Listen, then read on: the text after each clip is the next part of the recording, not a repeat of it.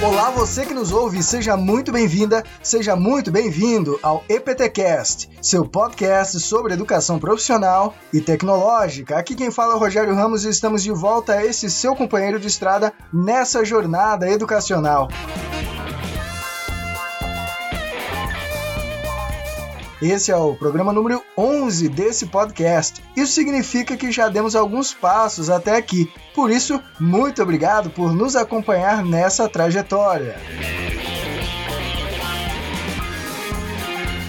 Acreditamos não ser possível refletir sobre qualquer objeto de dentro da educação profissional brasileira sem que se tenha o um mínimo de entendimento de seu processo evolutivo. Como dissemos no programa número 9, a materialidade concreta da educação profissional, a sua aparência, só pode ser entendida a partir de sua historicidade. E um trabalho que nos mostra sobre esse processo é o livro História e Política da Educação Profissional, da autora Marise Nogueira Ramos.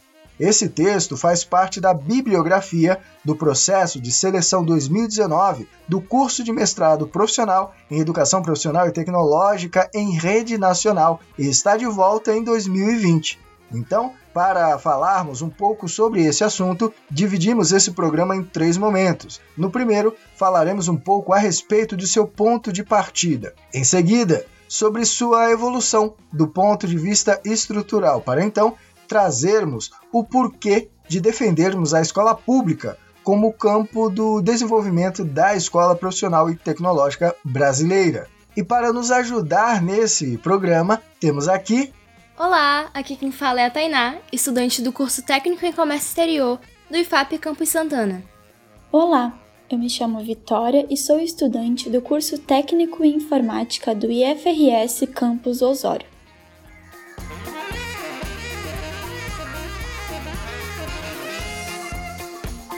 Ao final desse programa, não se esqueça de dizer para todo mundo que a educação profissional e tecnológica agora tem espaço na Podosfera Recado dado, agora vamos começar!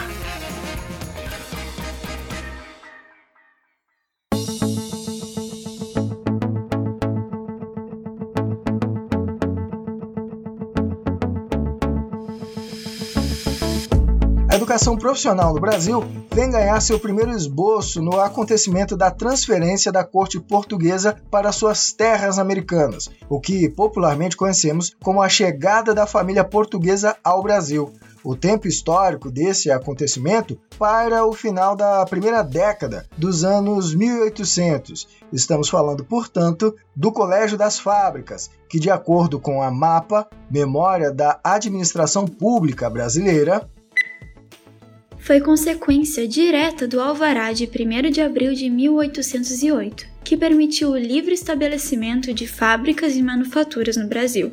Essa medida foi uma das principais alterações efetivadas pelo príncipe regente Dom João após a vinda da família real para o país, e revogou o Alvará de 5 de janeiro de 1785, que impedia a realização dessas atividades na colônia. Portanto, temos aí o ano de 1809 como a data início daquilo que conhecemos como educação profissional no Brasil e educação profissional pública, pois, ainda de acordo com o mesmo documento, o decreto 23 de março de 1809, a primeira regulamentação do Colégio das Fábricas, afirmava já estarem trabalhando e aprendendo às custas da Real Fazenda. Outras iniciativas nesse sentido foram em 1816 com a Escola Real de Ciências, Artes e Ofícios, e também o Asilo dos Meninos Desvalidos, instituído pelo decreto número 5532 de 24 de janeiro de 1874, dentre outras iniciativas. Contudo, o que podemos entender como o projeto estrutural daquilo que hoje é a Rede Federal de Educação Profissional, Científica e Tecnológica, vamos chamar aqui de Rede Federal, foram as escolas de aprendizes artífices, criadas pelo Decreto 7566, de 23 de setembro de 1909, pelo presidente Nilo Peçanha, inauguradas ao longo do ano de 1910.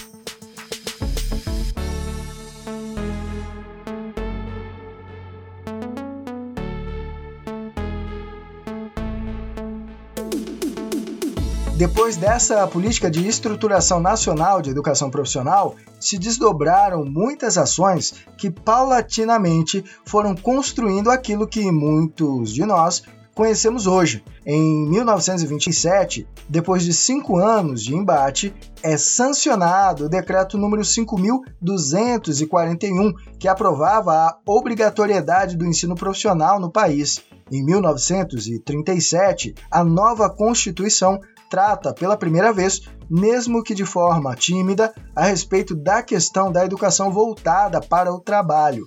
Em 1942, as escolas de aprendizes e artífices, denominadas liceus industriais desde 1937, mudaram sua nomenclatura mais uma vez, passando a serem chamadas de escolas industriais e técnicas, que em 1959 passaram a condição de autonomia didática, de gestão e ganharam uma nova denominação, Agora, escolas técnicas federais, o que incluía também as escolas agrícolas. Em 1994, por meio da Lei 8.948, tem-se a institucionalização dos Cefetes, o que, dentre algumas mudanças, abarcou as escolas técnicas e escolas agrícolas federais. E é claro, em 2008, essa já é bem mais conhecida, por meio da Lei 11.892, tem-se a institucionalização da Rede Federal de Educação Profissional, Científica e Tecnológica, e também são criados os Institutos Federais de Educação, Ciência e Tecnologia, que, de acordo com seu artigo 2, referenciado na página 79 do livro História e Política da Educação Profissional, são instituições de educação superior, básica e profissional, pluricurriculares e multicamp especializadas na oferta de educação profissional e tecnológica nas diferentes modalidades de ensino, com base na conjunção de conhecimentos técnicos e tecnológicos com as suas práticas pedagógicas.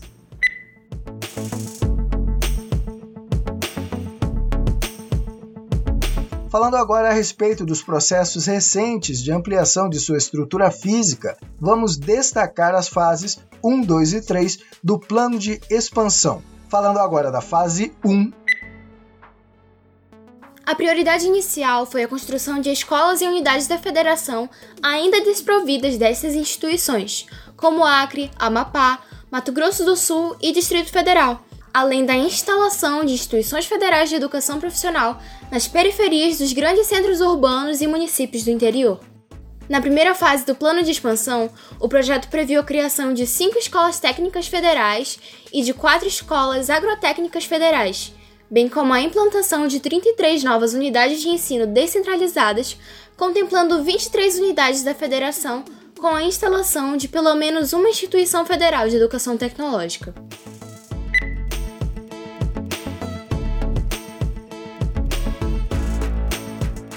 Agora, a fase 2.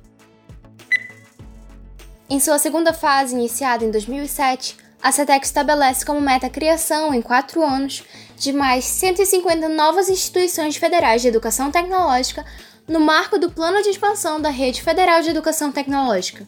As instituições foram distribuídas nos 26 estados e no Distrito Federal, contemplando 150 municípios diferentes, escolhidos pelo próprio MEC e mediante manifestação de interesse por parte das prefeituras municipais. Por fim, temos aí a fase número 3. Sua terceira fase, iniciada em 2011, estabeleceu um projeto de criação de 208 novas unidades até 2014 permanecendo o propósito de superação das desigualdades regionais e na viabilização das condições para acesso a cursos de formação profissional e tecnológica como ferramenta para a melhoria de vida da população.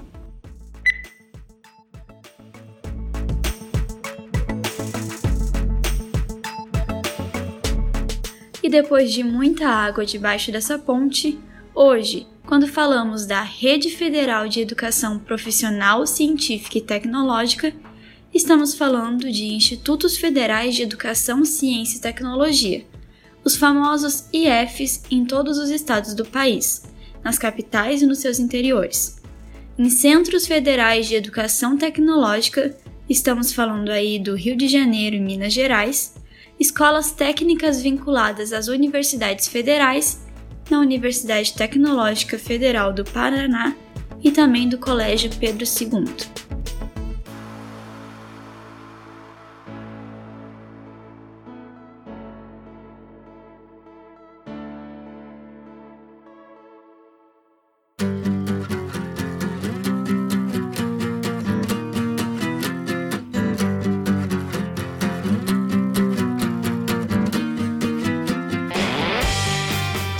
Terminamos nossos programas dizendo o óbvio.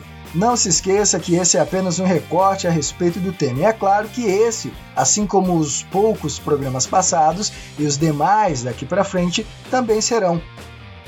Mas esse recorte, especificamente desse programa, trouxe a questão da escola profissional pública. E aqui trazemos Frigoto para dizermos o porquê de defendermos esse espaço como local possível para o desenvolvimento das transformações que acreditamos ser necessárias.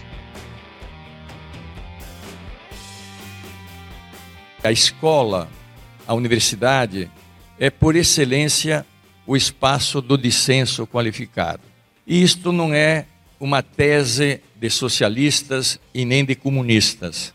Isto é do próprio ideário da Revolução Burguesa Progressista.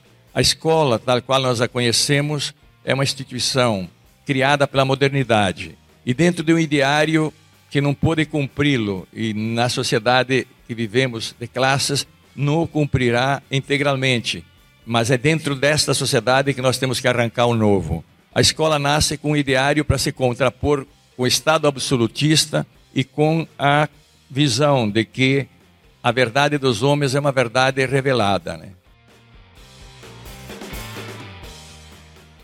E aí vem os termos que nós defendemos: a escola pública, universal, gratuita e laica. Universal, porque se ela não é universal, não atende os direitos de todos.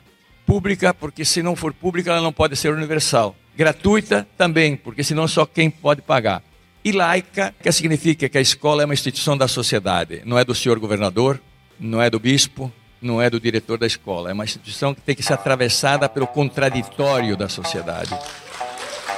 É.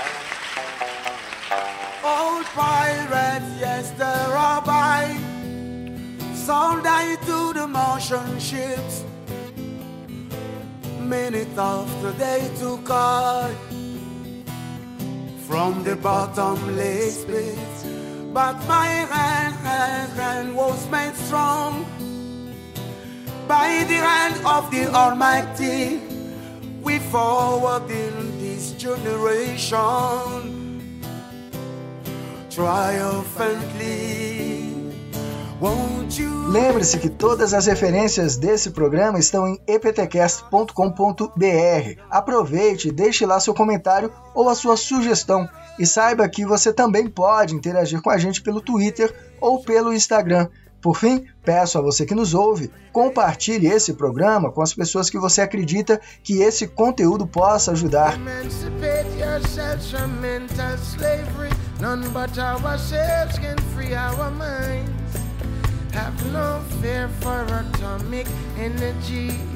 Cause none of them can stop the time. Estamos em todas as plataformas de podcasts, no iTunes e também no Spotify. Ou se você preferir, todos os programas estão lá no site. Um forte abraço e boa caminhada!